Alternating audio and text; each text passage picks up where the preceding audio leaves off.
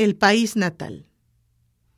Cuando María Mercedes regresó a su patria después de 25 años de ausencia, todos los dulces recuerdos de su infancia se agolparon violentos a la puerta de su corazón.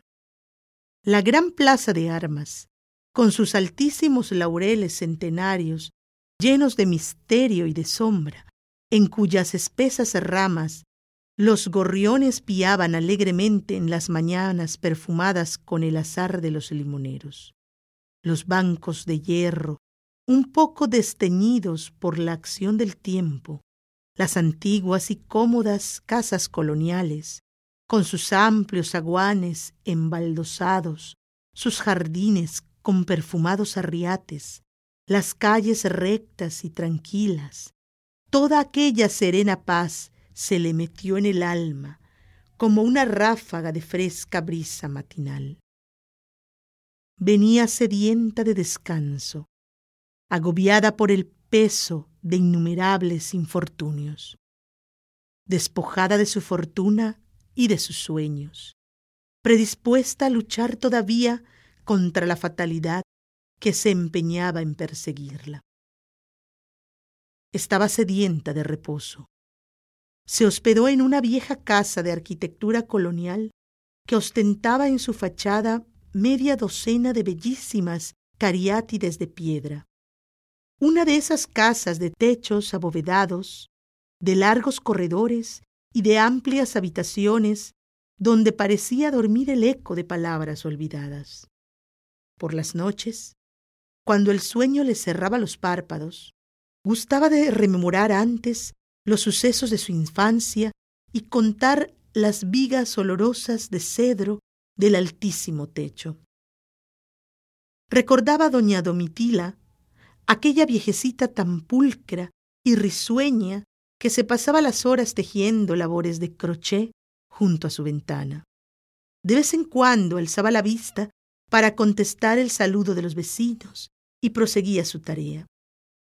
Aquella mujer fue en su juventud guapísima y durante la guerra de castas había contribuido con su heroísmo a salvar la vida de muchos soldados. También recordaba a las muchachas Maldonado, a las Rosado, a las Cortés. Habían jugado juntas de niñas y más tarde cada cual había tomado rumbos distintos. También se acordaba de las Rivas, aquellas muchachas tan traviesas que por divertirse a costa de su confesor simularon que una de ellas estaba en agonía y lo enviaron a llamar violentamente fingiendo una gran pena. La enferma se metió en el lecho para representar su papel, pero con profunda sorpresa, cuando el criado le dio el recado al sacerdote, éste pareció apenarse profundamente y alzando los ojos al cielo exclamó No podré llegar a tiempo porque la niña Paulita acaba de morir en este instante. Y como el criado le confesara que se trataba de una broma, a pesar de ello insistió y se puso en camino. Cuando llegaron, efectivamente, Paulita acababa de morir víctima de un síncope cardíaco. Con la muerte no es bueno jugar, hijitas, dijo el sacerdote. Todas estas cosas lejanas acudían a su memoria. El silencio envolvía la solitaria calle y ella se quedaba dormida para despertar con el alegre repique de las campanas de la catedral. Los domingos iba a misa siguiendo una vieja costumbre familiar. Y cuando entraba a la iglesia se acordaba de su madre. Su madre. Había sido bella y virtuosa, y le había inculcado los sentimientos de honradez y de generosidad que la adornaban.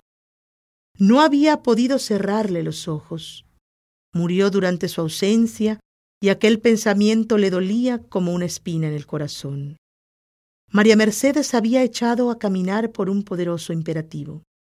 A raíz de su matrimonio con Arsenio Ramos, un joven disoluto que dio al traste con la herencia de su padre, dejándola en la pobreza y escapando más tarde sin saberse a dónde. Ella había residido en Europa y en los Estados Unidos. Marchó después al Brasil y a la Argentina. Por último, viuda ya, había pensado en el retorno a su ciudad natal.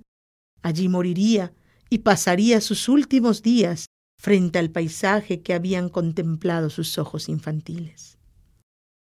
Era hermosa todavía en el esplendor de su dorado otoño.